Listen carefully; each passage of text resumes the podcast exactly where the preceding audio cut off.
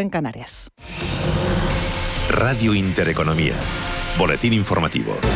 Buenos días. El presidente del Gobierno, Pedro Sánchez, eh, preside hasta ahora el primero de los consejos de ministros extraordinarios convocados de aquí a final de año para acelerar los trabajos y cumplir con algunas de las cuestiones comprometidas con Bruselas, entre ellas la reforma del mercado laboral. Pues bien, hoy el Gobierno y agentes sociales se vuelven a reunir con el objetivo de que esté aprobada antes del 31 de diciembre. El Gobierno no se plantea ir más allá de esa fecha. La vicepresidenta segunda del Ejecutivo y ministra de Trabajo, Yolanda Díaz, lo ha dejado claro se cumplirá, dicho, el compromiso adquirido con la Unión Europea. Desde el peso, entre tanto, su portavoz Felipe Sicilia asegura que el Gobierno buscará el acuerdo.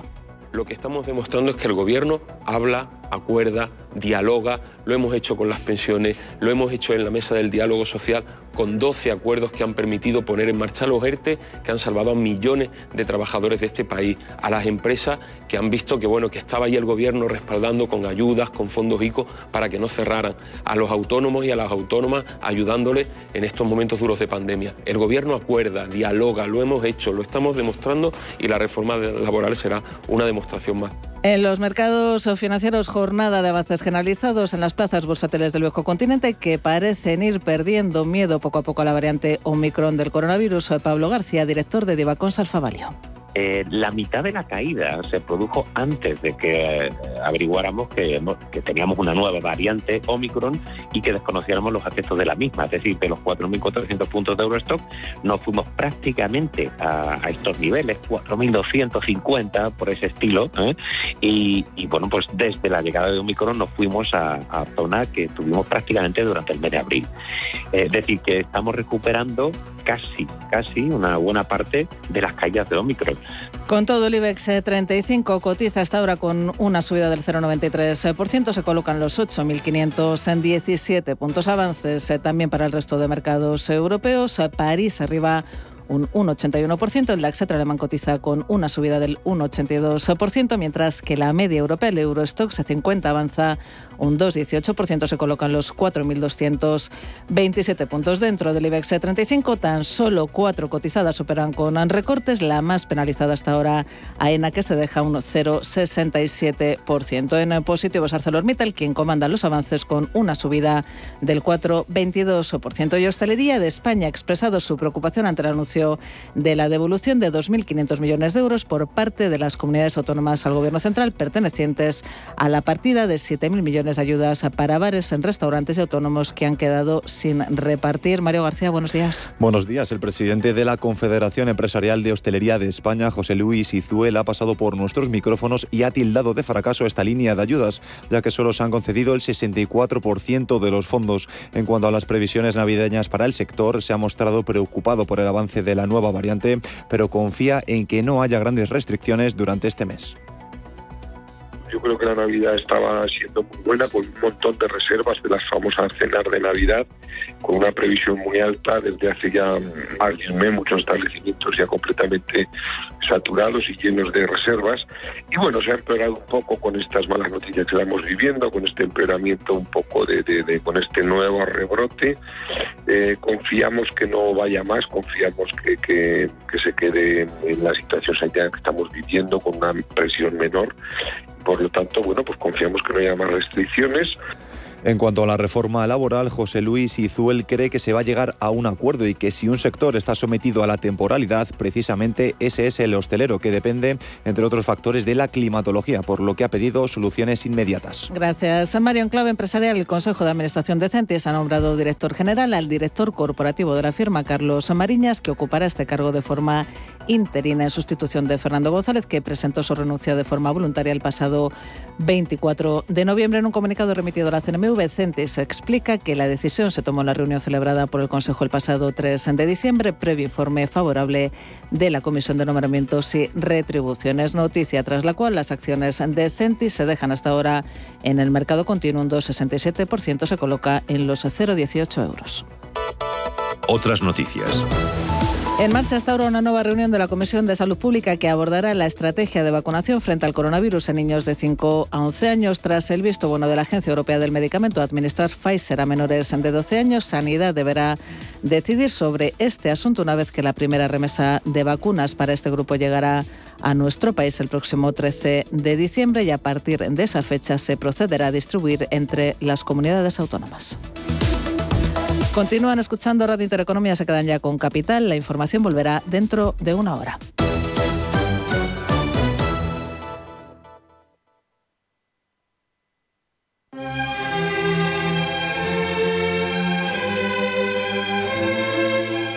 Intereconomía les desea felices fiestas.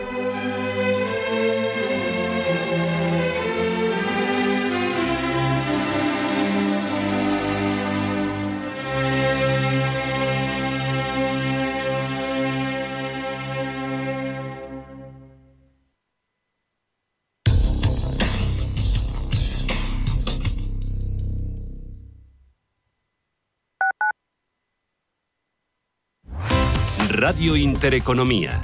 Eres lo que escuchas. Si quieres risas, abrazos y poder reunirte con tus amigos y familiares esta Navidad, responsabilidad. Vacúnate. Ventila muy bien los interiores antes, durante y después. Y ponte la mascarilla si te reúnes con no convivientes. Comunidad de Madrid. En Automatic nos encantan que las acciones sean seguras, sin riesgos. Mira hacia adelante. Invierte en el cuidado de tu cambio automático y rentabiliza con la experiencia del especialista en cambios automáticos. Apuesta por Automatic y obtén buenos resultados. No te la juegues. Automatic.es. Automatic. Reparación y mantenimiento del cambio automático. Si quieres poder ir de compras a tus tiendas favoritas, quedar con amigos a cenar o a tomar algo y apurar si te apetece hasta el final de la noche? Prudencia. Vacúnate, mantén la distancia y ponte la mascarilla en interiores y lugares concurridos. Comunidad de Madrid. Al principio pensaba, lo alquilo, no lo alquilo, lo alquilo, no lo alquilo. Luego, con renta garantizada, pensé, lo alquilo. Renta garantizada se encarga, te seguirá pagando la renta de tus inquilinos, aunque ellos no lo hagan, y se ocupan de la gestión del día a día. Infórmate en el 900 10 10 95 o en rentagarantizada.es. Alquiler garantizado. Más del 25% de la población en España se encuentra en riesgo de exclusión social. En la Fundación La Caixa facilitamos herramientas, metodologías y recursos a miles de entidades sociales para que las personas que más lo necesitan desarrollen su potencial. Solo es progreso si progresamos todos. Fundación La Caixa. Radio Intereconomía les desea felices fiestas.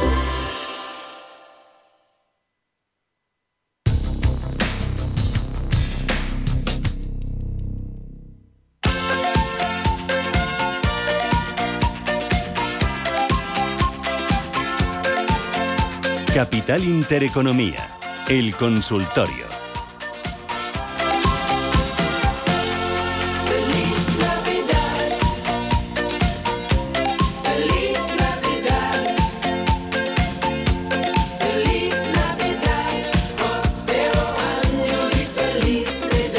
Miguel Bardera la caja de los CDs de Navidad, de Yancicos. Y hasta, hasta, sí, sí, sí. hasta después de Reyes ya con esto. Pero bueno, que, es lo que toca. A ver, a ver. Y en vivo han puesto las luces en agosto.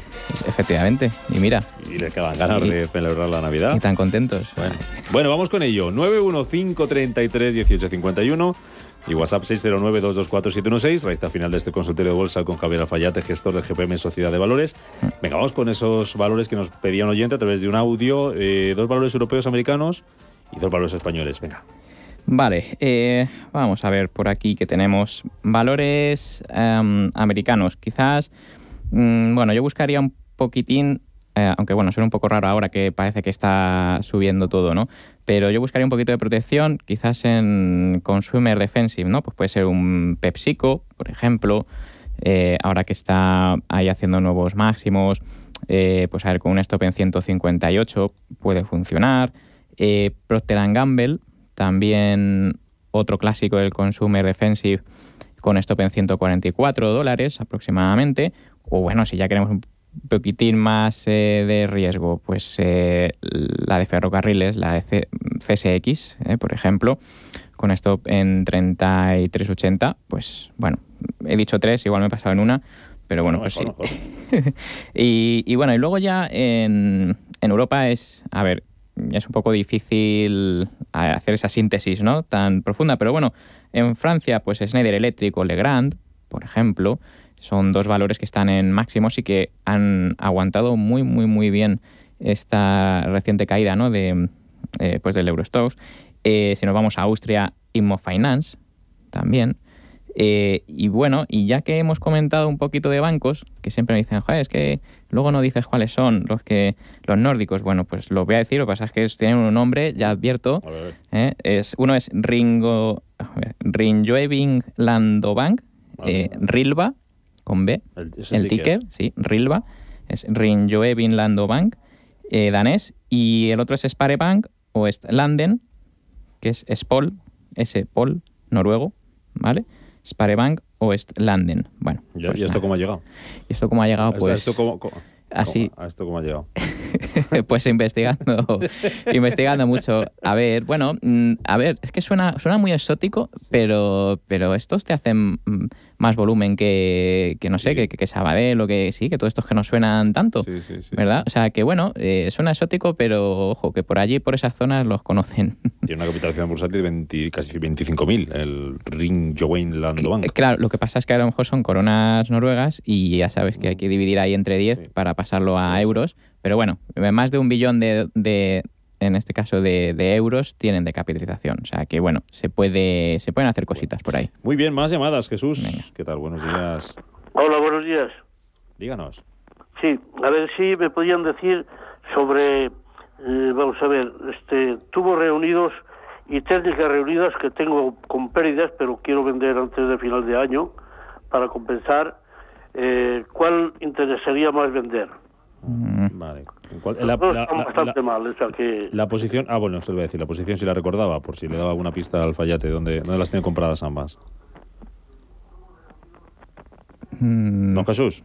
Sí. Yo que si recuerda la posición, el precio de compra en el que las tiene las dos. Es que las compré en varias, pero están, o sea, están vale superior al 50%. Vale, vale, vale, vale. Muy mm. bien. Gracias, Jesús, por llamarnos. A ver qué le dice Fallate. Bueno, entonces nos podemos hacer una idea ¿no? del precio de entrada. Bueno, eh, entre las dos, eh, la que peor veo es quizás tubos reunidos, porque ya, ya perdió el soporte de la zona de los 38, 0,38, ¿vale? 38 céntimos. Y desde entonces, la verdad es que, pues mal, yo es que no este tipo de valores mejor mm, estar fuera. Y técnicas reunidas le pasa un poco lo mismo, lo que pasa es que es verdad que no ha roto todavía el soporte relevante en los 680. Bien, todavía está eh, por encima. Entonces, eh, quizás técnicas reunidas tiene un poquito más, eh, puede tener un poquito más de rebote hacia la zona de los 8. yo esa zona ya la aprovecharía para, para vender, ¿vale? porque insisto, ambos son valores bajistas, débiles, en tendencia bajista, como digo, insisto. lo que pasa es que quizás bueno, técnicas reunidas todavía no ha perdido el soporte, pero ya está. Ambos son para, bueno, para salir. O sea, que no le puedo dar buenas noticias. Vale. Oye, eh, ¿valores españoles me habías dado? No, no, nos habíamos quedado con los americanos. Eso es. me falta. Eh, eh, Algo nos PepsiCo, Procter Gamble, CSX. En Europa eran Schneider Electric, Legrand, uno de estos finlandeses, Rinkobain Landobank. Y no sé si había otro. Sí, bueno, si hablamos de, de España, yo me centraría igualmente también ¿no? en defensivos pues mira, en Agas o Red Eléctrica, uno, cualquiera de los dos o los dos, es verdad que igual, ¿no? Son valores que pues lo hacen muy bien cuando el mercado se mete en problemas. Entiendo que, insisto, bueno, pues hoy rebota fuerte, pues bueno, ahora no buscamos eh, protección, pero ojo, porque, insisto, esto no va a ser eh, subir y subir y subir. Mm. Alejandro, dice si le puedes analizar eh, Sabadell y Aircross. Vale, pues vamos con ello. a ver, Sabadell, pues ya comentaba, ¿no? Bancos españoles eh, se han complicado la vida. Mm, y eso, pues, eh, bueno, a priori, en el caso de Sabadell, hasta que no pase los 63 céntimos, para mí de momento no es interesante, es un 5% desde precios actuales. De hecho, hoy, fíjate, estaba bajando un poquito eh, con el mercado tan de cara, ¿no? Tan hacia el norte. bueno, hasta que no pase 63 céntimos, nada, no, mm, no es interesante. Y bueno, Aircross, nada, otra que estuvo estuvo de moda, pero ya pues no, no desde que perdió 336, eh, 330, bueno, sí, 340 más o menos, que era un poco, un poco el nivel relevante que, que, bueno, pues nada, ya se ha visto que ahora bueno, rebota, está en la zona de los 3. Yo aprovecharía ese rebote quizás en la zona de los 3.17, 3.18 para liquidar si estuviera en el cross. Si estuviera fuera, pues de momento eh, no, no, no hay que buscar compras en valores débiles y en tendencia bajista, insisto, aunque tengan rebotes eh, bueno, pues del 10% como eh, lo suele hacer. Mm. José Donosti, pregunta, ¿es momento de comprar Amazon, IO, Vertex Farmacéutical? Mm, bueno, en el caso de, de, Amazon, pues otro valor que está mm, pues es un, en su zona, eh, a ver, en su rango ¿no? de oscilación entre 3.200, 3.700, mientras no salga por ahí, en, en alguna de esas dos zonas, es que es para, es para no, no, no tocar de momento Amazon. Y, o sea, que bueno, en ese sentido, nada, estar fuera. Y Vertex, esta sí tiene cierta oportunidad, eh, tiene un poquito más ahí, ¿no? De, de arranque. Eh, ha conseguido girar la semana pasada su media de 30 semanas, que era bajista, llevaba bajando bastantes meses y, y, bueno, ahora por encima de 200 dólares ya es otra cosa, ya me va gustando más. Con un stop vale. en 191, eh, a lo mejor Vertex sí funciona. Muy bien. María, desde Madrid, buenos días. Hola, buenos días. Mire, quería preguntar por L'Oreal, que la he comprado y ha bajado, y, y SP, que también la tengo, y bueno, pues por esas. Gracias. ¿L'Oreal y cuál, cuál ha dicho? SP, pero no... SP. SP, la acción. SP, SAP.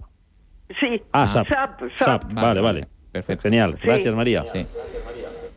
Muy bien, pues vamos a ver. L'Oreal, pues eh, también entra dentro del, del sector lujo. Eh, con lo cual, bueno, ya hemos dicho que bien, ¿no? En general, eh, se puede mantener mientras esté por encima de los 394, eh, que es un poco el, punto de, vamos a ver, no, no de, no retorno de, en el que, bueno, gira o cambia la tendencia, se puede mantener.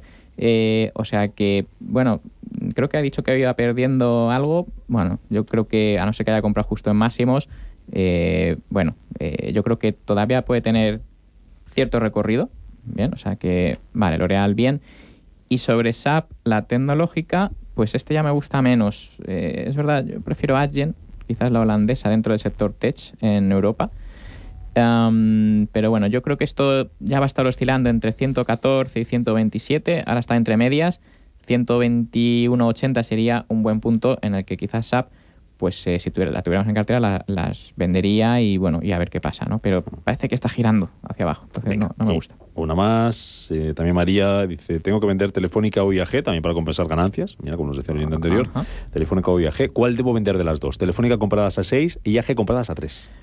Vale, pues a priori, en este caso que tuviera que vender algo, pues a ver, vamos a ver la, cuál es la más débil eh, entre Telefónica o IAG. A ver, Telefónica o IAG, bueno, Aquí me sale que es más débil IAG.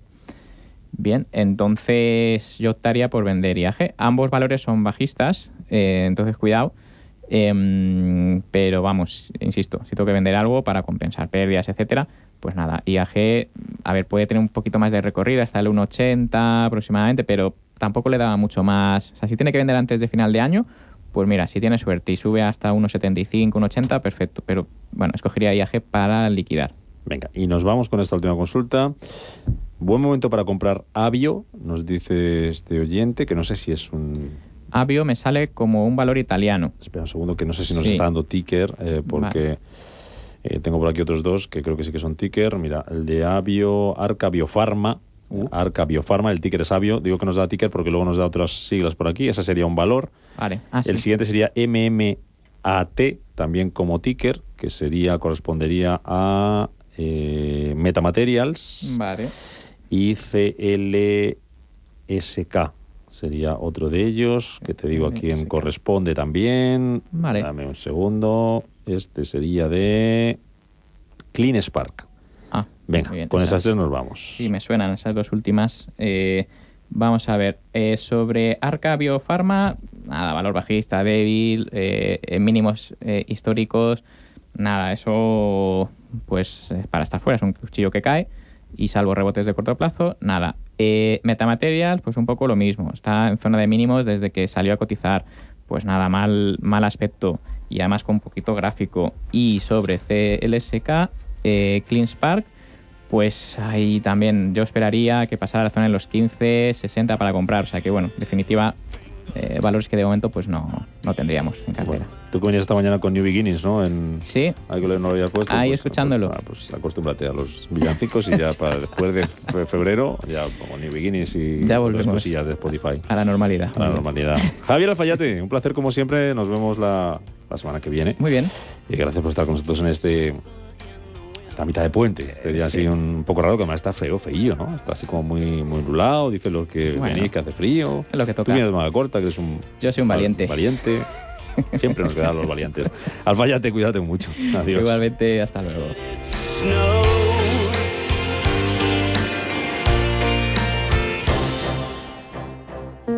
Deutsche Zurich Pensiones ofrece una amplia gama de soluciones para el ahorro colectivo y da respuesta a los diferentes perfiles inversores. Confía en Deutsche Zurich Pensiones para la gestión del plan de pensiones de tu empresa, con la solvencia de dos grandes grupos multinacionales como Deutsche Bank y Zurich Seguros. Asesórate llamándonos al 93 367 3830 o entra en dzp.es. Si mantienes la cabeza en su sitio, cuando a tu alrededor todos la pierden, si crees en ti mismo cuando otros dudan, el mundo del trading es tuyo.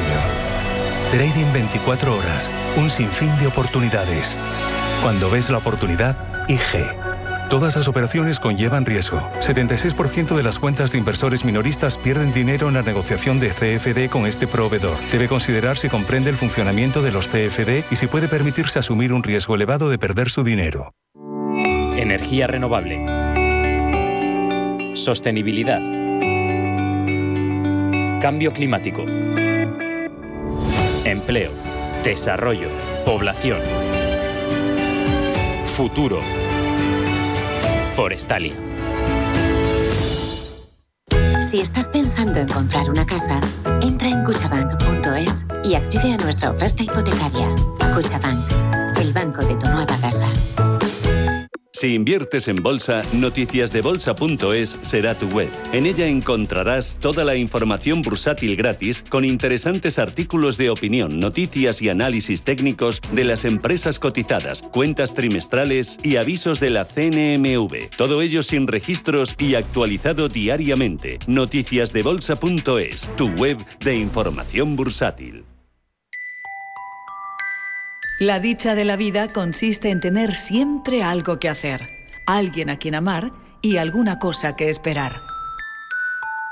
Intereconomía. Feliz Navidad.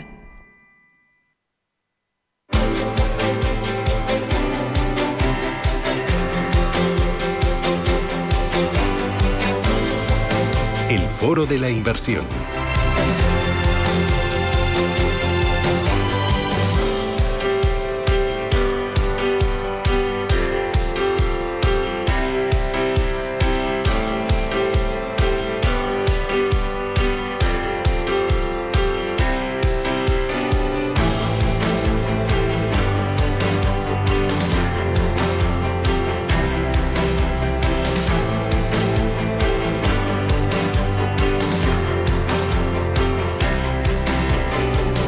Foro de la inversión en la que nos vamos a acercar hoy al mundo del deporte. Vamos a hablar de financiación en el sector del deporte, algo que si ustedes son, más o menos, siguen las noticias, se verán que, que está a la orden del día.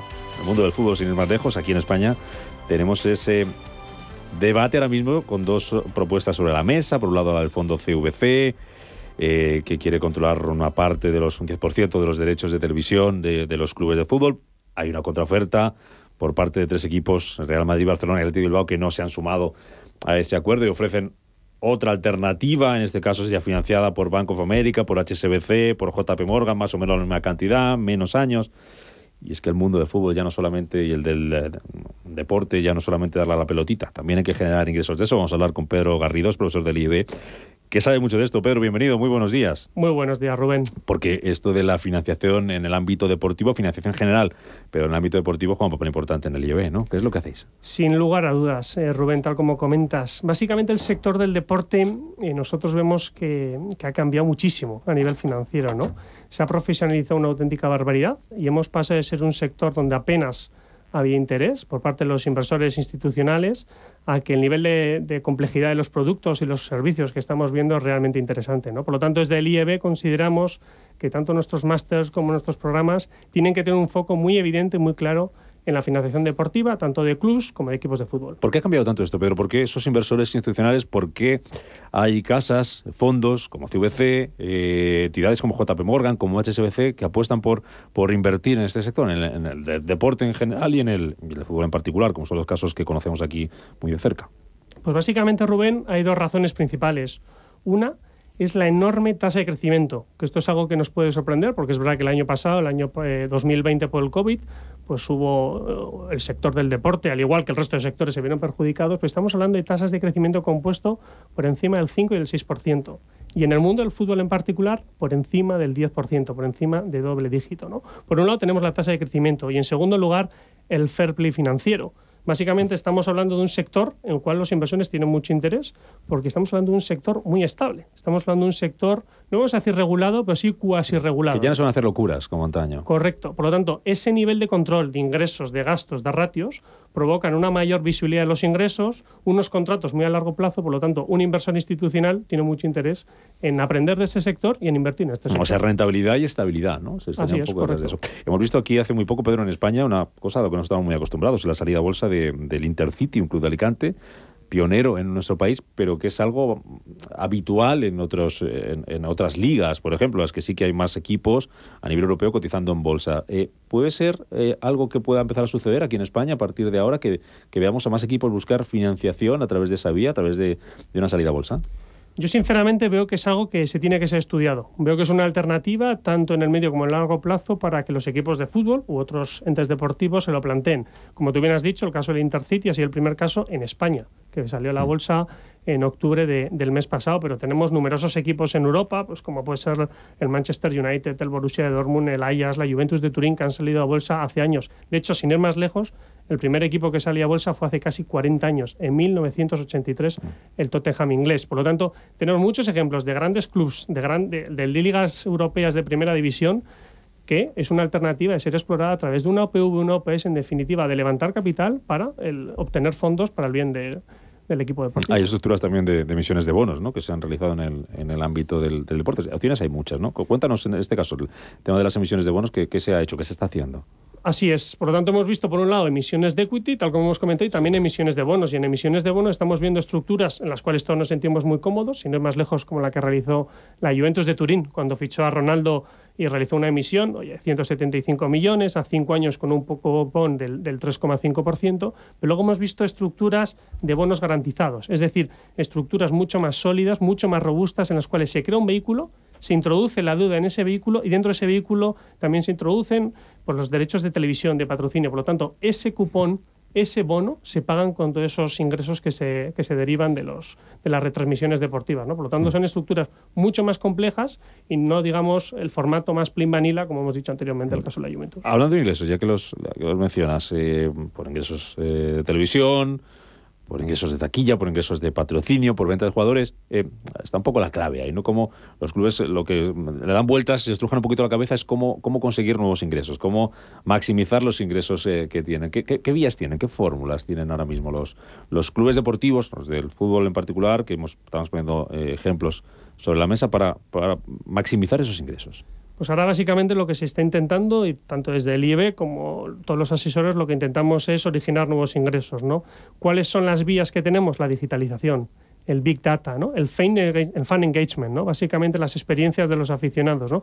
la titulización de los VAT boxes, básicamente los centros ¿no? Eh, VIP para poder acceder. Eso es muy interesante porque básicamente hay gente muy interesada, aficionados muy interesados que están dispuestos a pagar por esos boxes eh, VIP eh, durante varias, varios años y puede ser poner estructuras ad hoc a, esos, a, esos, a esas estructuras de capital. ¿no? Por lo tanto, hay muchas alternativas, pero todo va a regir a través de la digitalización y el Big Data eh, de los equipos deportivos y, por supuesto, en, el ámbito del fútbol. Convertir al aficionado en fan, ¿no? En un poco en 360, ¿no? Y, ahí está la apuesta un poco de los nuevos eh, estadios, ¿no? Se me ocurre aquí.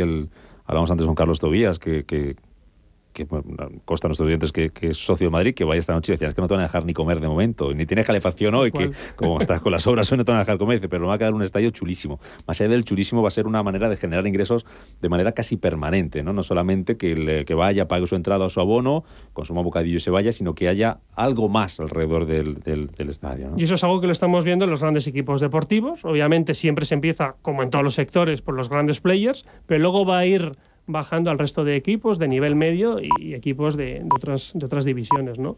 Y ese es un foco muy interesante de ser explorado y básicamente va a ser una posibilidad de ingresos muy recurrente y muy estable hmm. Para todos los equipos. Esta profesionalización que estamos viendo en el mundo del deporte, que también tienen que, a la que tienen que sumarse los, los clubes españoles y la que hay que formarse. ¿no? Y me imagino que cada vez más interés por parte de los directivos, de los clubes, también de gente que quiera buscarse una salida por aquí. Eso lo estáis trabajando en el IEB. Eh, ¿Con qué programas, con qué máster, qué, qué es lo que estáis haciendo y qué tenéis previsto hacer en este sentido? Básicamente estas temáticas las estamos introduciendo eh, en el IEB, tanto en el máster de Corporate Finance como de Banca de Inversión, que comenzamos ahora en enero su vigésimo tercera edición, casi nada ya, y tenemos una edición al año. También lo tenemos en el programa de Advisory, que tengo la oportunidad de dirigir, que comenzaremos una nueva edición ahora en abril de 2022. ¿no? En definitiva, lo que vemos es que tanto los asesores tienen aquí un campo de actuación como los alumnos, pues resulta mucho más fácil explicar una salida a bolsa, una estructura compleja de, bonos o de una financiación corporativa a través de un equipo de fútbol o a través de un equipo deportivo que una compañía pase. ¿no? Por ¿Esto por qué? ¿Porque nos suena más o por qué? Sí, nos resulta más familiar, más cómodo y en definitiva sí que estamos viendo pues, que el alumno comprende y le resulta más fácil, digamos, estructurar eh, estas operaciones que realmente son complejas y hay que estudiarlas y hay que aprenderlas y sobre todo ver lo que se realiza en otros campos eh, y en otras plazas financieras como puede ser eh, Reino Unido o Alemania y ponerlas en práctica en casos en casos en clase. ¿no? Mm, ahí están por esos países que mencionas un poco adelantados a lo que hacemos aquí en España. Son mucho más profesionalizados, podríamos decir, desde el punto de vista de la gestión de, los clubes de fútbol, de los clubes deportivos como empresas, ¿no? Que aquí vamos a ir hacia ello, pero vamos un poquito más tarde. Y lo que hacéis en, sitios como el IEB es eh, eh, impulsar un poco, ¿no? Eh, empujarlo. Absolutamente, Rubén. Básicamente, en el sector deportivo no ocurre nada distinto que no pase en otros sectores. yo recuerdo cuando en España estábamos hablando de emisiones de bonos Halley en el año 2010-2014 eh, yo que tengo la oportunidad de trabajar en Londres, eh, estas emisiones se realizan en Londres en los años 80. ¿no? Por lo tanto, tenemos mucho que aprender de países europeos o de países anglosajones o de Estados Unidos, pero como tú bien has dicho, esto va a llegar. Eh, por lo tanto, esto ha llegado para quedarse. Estas estructuras hay que aprenderlas y hay que ponerlas en práctica. Y sin ir más lejos, en el sector del deporte vemos que en los últimos dos, tres años el nivel de profesionalización ha sido espectacular. Por último, Pedro, que quiera más información, porque nos decías que hay un programa que empieza, un máster en, enero, en enero. Y luego en abril, es decir, que estamos en tiempo. Nuestros no es como los cursos que empiezan de septiembre a julio y dice, bueno, pues ya para después del verano que viene. No. Eh, ¿Dónde tenéis información sobre esto en el IEB? Tenemos en la web del IEB, por supuesto, ieb.es. Ahí tenemos la información de todos los másters, de todos los programas y, por supuesto, que estamos a disposición de cualquier persona. Pues Pedro Garrido, profesor del IEB, ha sido un placer hablar contigo y aprender un poquito de financiación en el sector de los deportes, del deporte, porque por ahí van a ir, van ya, no es que vayan a ir, van ya los eh, tiros en esa búsqueda por, por generar ingresos, generar rentabilidad y esto se se está llevando muy deprisa. Muchísimas gracias. Pedro, un placer. Hasta cuando quieras. Cuídate mucho.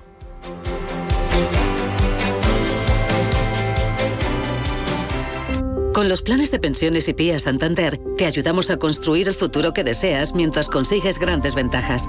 Porque ahora si traes tu plan de pensiones o tu seguro PIAS al Santander, te damos hasta un 6% de bonificación. Consulta condiciones en bancosantander.es o en tu oficina más cercana. Santander Previsión. Enfoca tu futuro.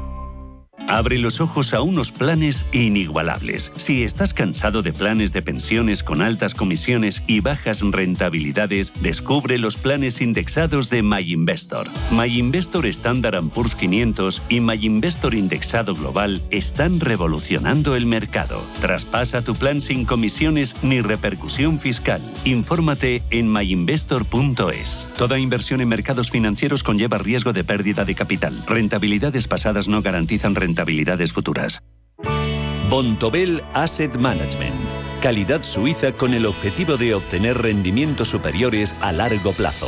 En Bontobel Asset Management siempre estamos a la vanguardia de las inversiones activas en bonos y acciones. Para más información, entre en nuestra página web bontobel.com barra am. Bontobel Asset Management, su especialista global en fondos de inversión. Este año no dejemos de celebrar nada. Celebra que por fin tienes novio o que por fin no lo tienes. Celebra tu cumpleaños y el de tu amiga y el de tu pez y hasta el de tu cactus. Este año vamos a celebrarlo todo. Vinos con denominación de origen rueda. Mucho que celebrar, mucho que compartir. Nos impulsa Junta de Castilla y León. Escucha Salud para Todos en Radio Intereconomía, presentado por Mirella Calderón y con la colaboración de Pedro Tormo. Consultas en directo llamando al 91 533 1851, de lunes a jueves de 10 a 10 y media de la noche.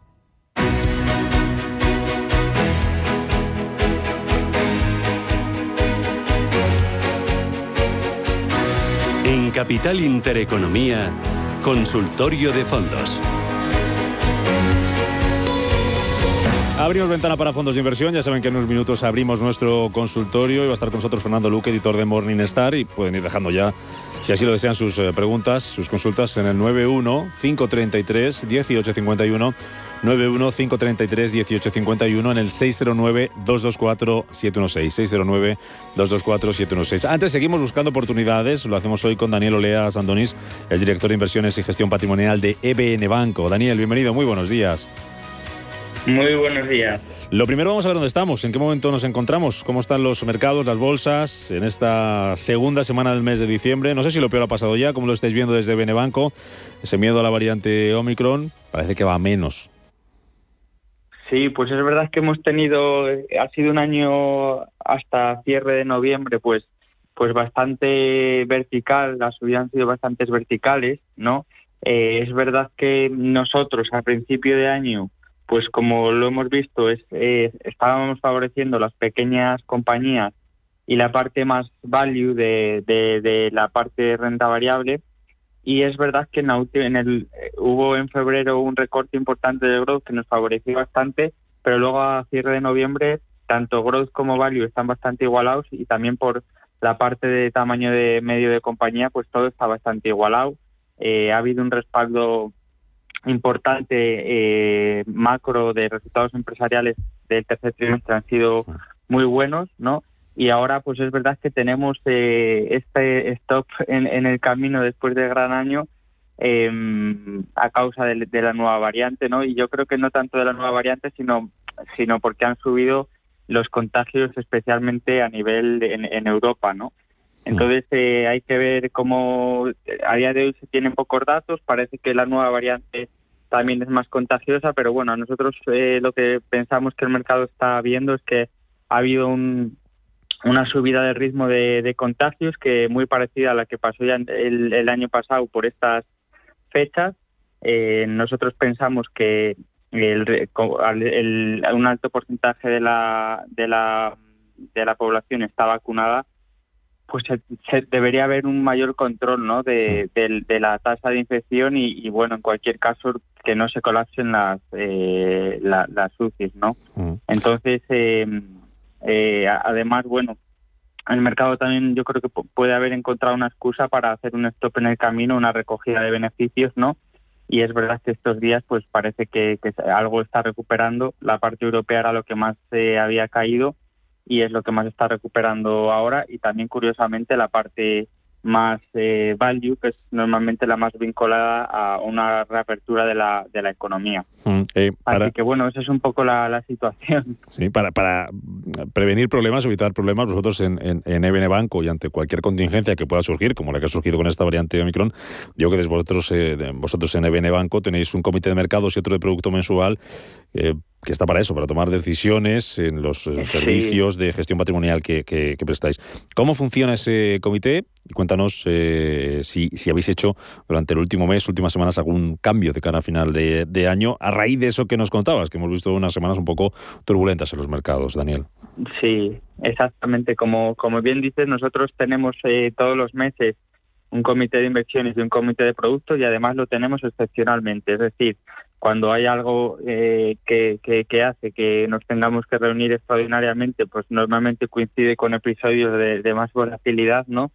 Eh, pues tenemos, nos reunimos. En el comité de mercados, básicamente lo que lo que miramos son indicadores adelantados de ciclo económico eh, sobre todo pues a nivel macro. Y luego también vemos eh, cómo es la renta variable y la renta fija y los diferentes subactivos de estas. Básicamente lo que vemos es cómo de caro o barato está los diferentes subactivos.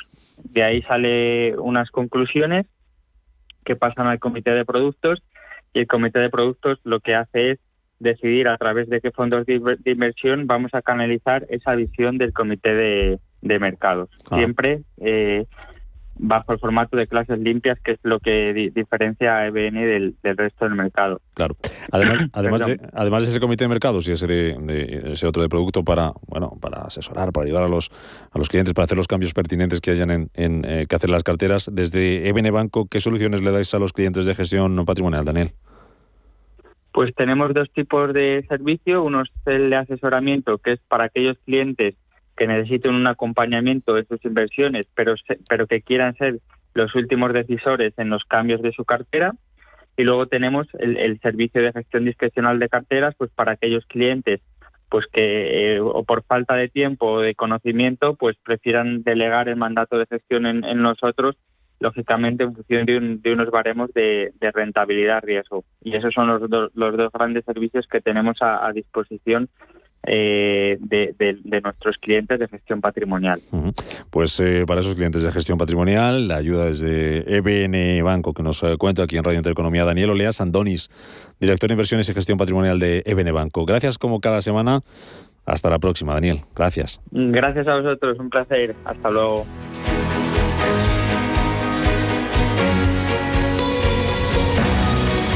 Invertimos en fondos de inversión hoy con la ayuda de Fernando Luque, editor de Morningstar. ¿Cómo estás, Fernando? Buenos días. Muy buenos días, ¿qué tal todo? Muy bien. Oye, ¿cómo estás viendo la, la semana esta así, rarilla de, puente? Los dos sesiones que, que, llevamos, que parece que nos hemos quitado un poco el, el, miedito a, Omicron, ¿no? ¿O no? ¿O todavía hay que mantener precauciones?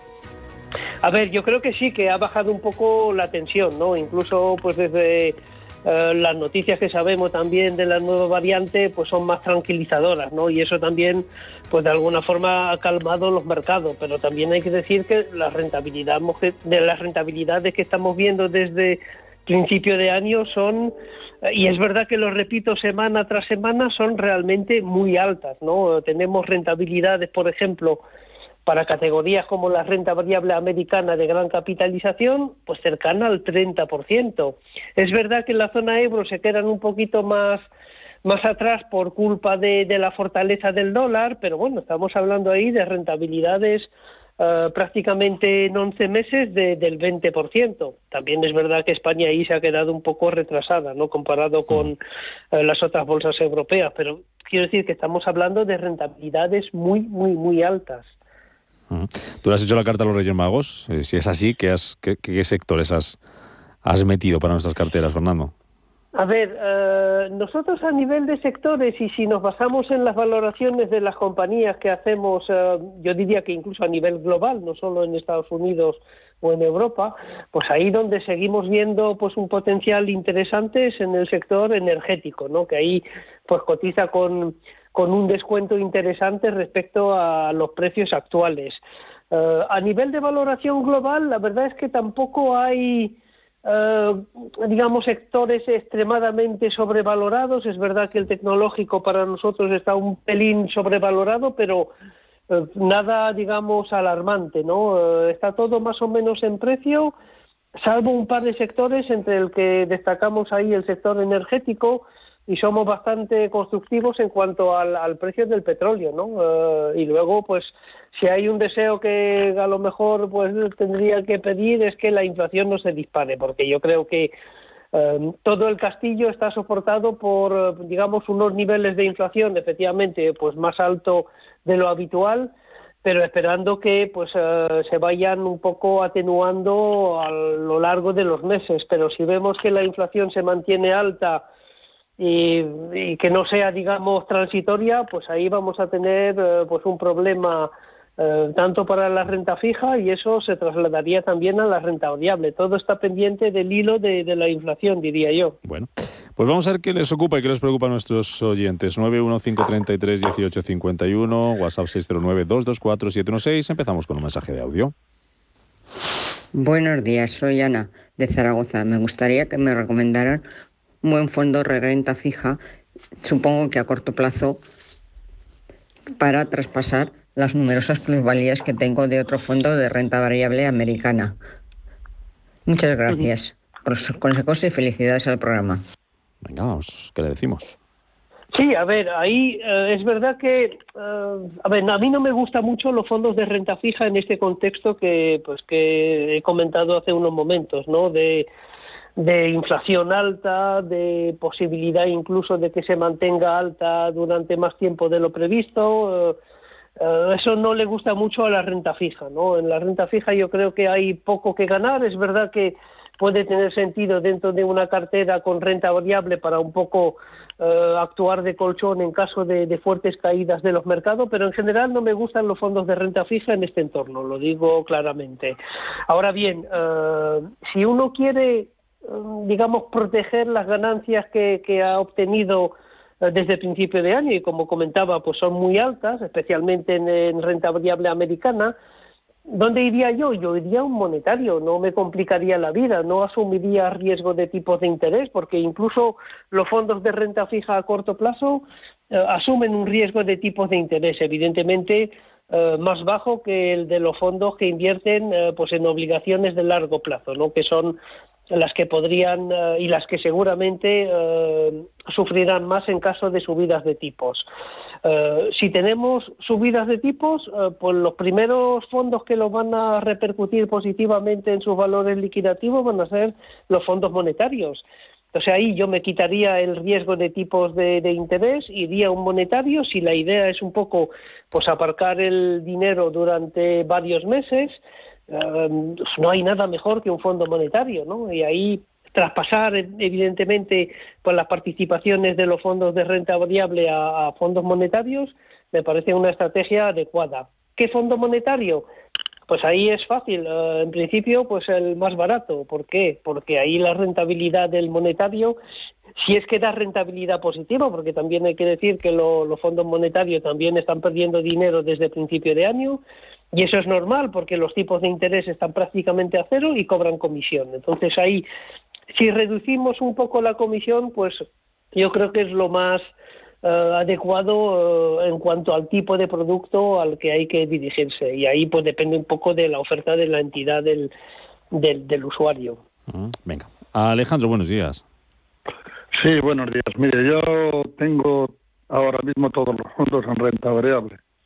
Entonces estoy viendo que en este mes del 12 del 11, que es cuando tuve el último informe, al 1 del 12, pues me han bajado bastante, bastante, 15.000 euros. Y claro, sigo en plusvalías, pero pero no lo sé, ahí tengo del Blarro eh, un, tecnológico que me ha bajado bastante, otro de Rodeco Consumer que también me ha bajado un 4,84 en, en lo que es un mes. Mm. Y, otro de Fidelity Consume un 5,11. A ver qué le parece eh, de, si los cambiase a otros fondos. Mm, por ejemplo, yo había pensado uno del agua que que va bastante bien, que es de, también de, de, de Vale. Y a ver qué le, qué le parece al, al Perfecto, gracias. Alejandro. Bueno, eh, yo creo que aquí, el, a ver, no es cuestión de cambiar, digamos, un fondo eh, de renta variable por otro fondo de renta variable. Ahí no vamos a reducir lo que es el riesgo sistémico del mercado, eh, que es que cuando caen las bolsas, pues caen todas las categorías de fondos de renta variable, incluida eh, por los fondos temáticos, como por ejemplo mencionaba el agua, que efectivamente es una temática interesante, pero sigue siendo renta variable. Es decir, eh, si los mercados corrigen, eh, y es verdad que han corregido pues en estos últimos días, pues este tipo de fondo también va a sufrir. Entonces ahí yo creo que si uno no está, digamos, muy cómodo con las caídas que, que ha registrado los fondos estos últimos días, yo creo que mm, quizás lo, mejor es reducir el riesgo, ¿no? Y la mejor forma de reducir el riesgo es eh, reducir el peso de la renta variable, evidentemente. Además, como decía, pues si uno ya, pues ahí tiene plusvalías ya interesantes en la cartera,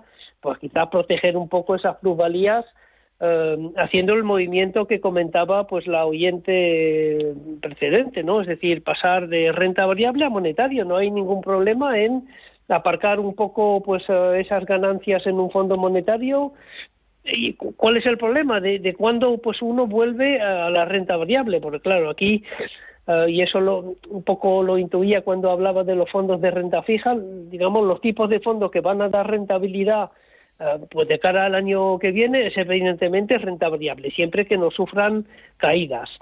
Entonces, claro, si la única alternativa es la renta variable, pues en algún momento pues habrá que volver a la renta variable y esa es la dificultad cuando uno, digamos, traspasa su dinero a fondos de renta fija o a fondos monetarios. Pero yo creo que si uno no ha estado cómodo con las caídas que, hemos visto estos últimos días, eh, pues lo mejor es aparcar el dinero en un monetario y no buscar, digamos, otras alternativas de renta variable, porque generalmente eh, pues ahí no vamos a eliminar el riesgo eh, de, lo que es la renta variable dentro de una cartera. Mm. Eso es, digamos, lo que yo creo. No hay que buscar alternativas fuera de lo que ha caído, porque el resto también ha caído. O sea, ha habido pocas categorías que lo han hecho bien en el mes de noviembre. Es verdad que la renta variable americana eh, pues no ha caído tanto como la renta variable europea, eh, pero nadie nos garantiza de que pues no pueda caer. Eh, aunque yo creo que de momento no hay una señal de alarma en los mercados que, que haga que, tengamos que reducir drásticamente el peso de la renta variable en las carteras. Vamos con más llamadas. Marisol, buenos días. Hola, buenos días. ¿Qué tal? Enhorabuena por el programa. Les quería hacer una consulta acerca del fondo de el fondo de inversión de BlackRock, el Technology, el World Technology. Observo que este fondo últimamente, pues por ejemplo, tenía aquí datos que desde el día 1 de diciembre el fondo ha caído un 7%, mientras que el Nasdaq va un 80 y en un mes le puedo decir que ha caído el fondo casi un, un 10%, mientras que el Nasdaq casi un 3,14. ¿Hay algo detrás del fondo que no llevo a ver y bueno, que me puedan ayudar? Si lo mantengo, a mí me gusta, llevo tiempo con él, pero claro, me sorprende que las caídas son continuas ahora en estos días, las caídas importantes. Claro. Claro, ahí está. Entonces quería saber la opinión del experto, a ver qué me aconseja, si le gusta el fondo, si no le gusta, si hay algo detrás que no llegamos a ver. Y, bueno, pues nada más que era eso. Muy bien, gracias Marisol por llamarnos. Sí, hay una explicación de por qué este fondo lo ha hecho peor que el Nasdaq. Em, primero porque, a ver, el Nasdaq no es únicamente tecnología, ¿no? Eh, es verdad que es en gran parte tecnología, pero hay otros sectores que forman parte del Nasdaq. Pero aquí yo creo que la explicación de por qué el fondo ha caído más que el Nasdaq es por el tema eh, de renta variable americana. Es verdad que es un fondo es un fondo global que tiene un fuerte sesgo hacia Estados Unidos, eh, pero no es un 100% eh, Estados Unidos. Entonces lo que hemos visto en esta última caída del mercado es que Estados Unidos lo ha hecho mejor que el que el resto del planeta, ¿no? y además este fondo pues tiene pues una parte también en, en, Asia, creo recordar, no mucho, pero bueno, en Asia sí que tiene, pues eh, creo que menos de un 10%, pero en todo caso tiene exposición eh, a mercados que no lo están haciendo eh, demasiado bien últimamente. Entonces esa es la, para mí la explicación a por qué el, el fondo pues lo ha hecho peor que un índice como el Nasdaq, donde lo que hemos visto es que incluso por la parte del dólar, el que haya invertido 100% en Estados Unidos, pues se ha podido aprovechar de la subida del dólar eh, en estas últimas semanas y en estos últimos días, la verdad que no lo he mirado, pero es posible también que eh, el dólar pues haya sido un elemento a favor de la rentabilidad para los que hayan invertido en Estados Unidos. Pero, a ver, al margen de esta característica, yo creo que es un fondo muy bueno para estar invertido en el sector tecnológico a nivel global. Eh, comentaba al principio de que el sector tecnológico a nosotros nos parece pues un pelín caro. Eh, creo recordar, eh, según lo miré hace unos días, que está sobrevalorado en torno a un 8 o 10%. Pero es verdad que hay otras regiones eh, donde la tecnología está mucho más barata que en Estados Unidos, no, no tanto en Europa, sino eh, en, los mercados emergentes y especialmente en el área asiática. O sea que yo de momento no me cambiaría este fondo a otro fondo tecnológico, lo mantendría. Es un fondo que nos gusta y yo creo que merece la pena eh, mantenerlo en cartera. Venga, y la última, en un minuto, Fernando. Yo tengo el fondo Lins Shell Train Global Equity desde hace tres años. Lo tenía en cartera para exponerme al mercado japonés y británico y además porque su cartera estaba sobreexpuesta hacia sectores defensivos con un peso mayor a 50%. ¿Qué opinión le, qué opinión le merece? A ver, eh, a ver, es un fondo bueno, lo hemos analizado y le hemos dado pues una medalla, yo creo que de, plata, dependiendo un poco de la clase de fondo.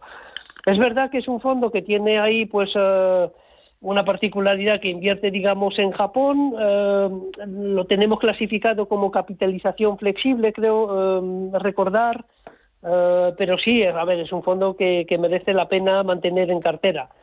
Es un poco repetir lo que he dicho sobre el tema del riesgo de renta variable. yo creo que de momento no veo una señal alarmante que, que haya que eh, pues deshacer posiciones de forma eh, rápida, yo creo que mantendría un poco pues los buenos fondos que uno tiene en cartera y el Lincel eh, desde luego es un fondo muy bueno. Bueno, pues con esto no terminamos. Fernando Luque, editor de Morningstar, gracias como siempre en nombre de nuestros oyentes por tu ayuda con, las inversiones en, fondos de inversión. Gracias Luque, hasta la próxima, cuídate, buen martes. Gracias, hasta luego.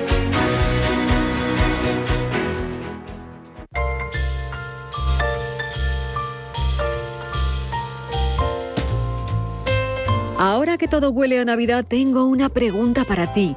¿A qué sabe la Navidad? ¿A turrón y mazapán? ¿A jamón ibérico? ¿A cava o champán? ¿O a cordero lechal? ¿A besugo al horno? ¿O al mejor marisco? Yo lo tengo claro. A mí la Navidad me sabe sobre todo a la calidad y a la variedad de los productos de Percor y del supermercado del Corte Inglés, porque no hay nada mejor para celebrar y preparar las fiestas que esos productos frescos de primerísima calidad, la mejor charcutería del país y una variedad inigualable en todo tipo de productos de alimentación de las primeras marcas, dulces y turrones, espárragos, vinos de todas las denominaciones de origen, licores, ahumados, aperitivos, lo que quieras, y con unos precios y unas ofertas inigualables. Y además con unos servicios que nadie más puede ofrecerte y que hacen más cómodas y fáciles todas tus compras, como la posibilidad de reservar con antelación tus pedidos de carnes, pescados y mariscos, charcutería, platos preparados y pastelería y recogerlos el día que quieras, recién preparados, sin colas ni esperas, o su servicio de compra online con envío a domicilio hasta en dos horas, que es fantástico. Está claro, me gusta la Navidad y me gusta y mucho Hipercor y el supermercado del Corte Inglés. Lo puedes encontrar en tienda, en la web y también en su app. La ilusión de celebrar y la ilusión de disfrutar.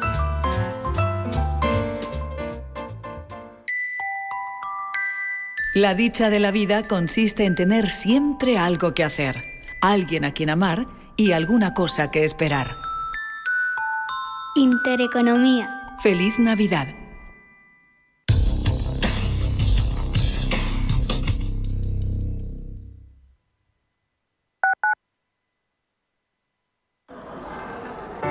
Si quieres poder ir de compras a tus tiendas favoritas, quedar con amigos a cenar o a tomar algo, y apurar si te apetece hasta el final de la noche?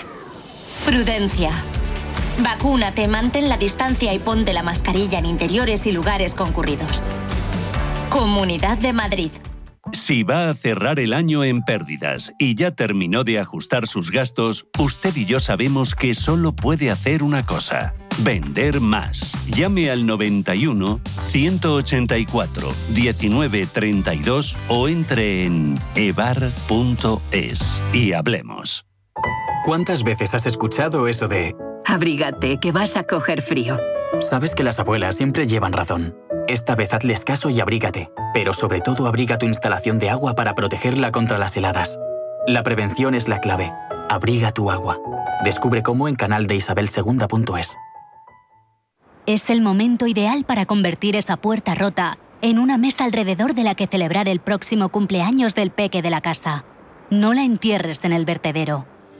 Ya es hora de reciclar. Coloca cada residuo en su contenedor o llévalo al punto limpio más cercano y participa en la economía circular. Comunidad de Madrid. Más del 25% de la población en España se encuentra en riesgo de exclusión social. En la Fundación La Caixa facilitamos herramientas, metodologías y recursos a miles de entidades sociales para que las personas que más lo necesitan desarrollen su potencial. Solo es progreso si progresamos todos. Fundación La Caixa.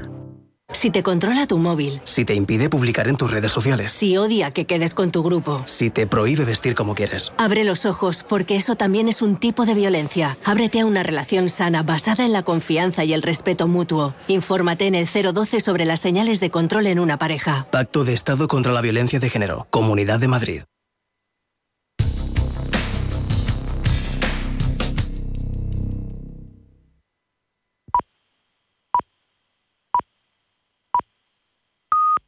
Son las, son las 11 de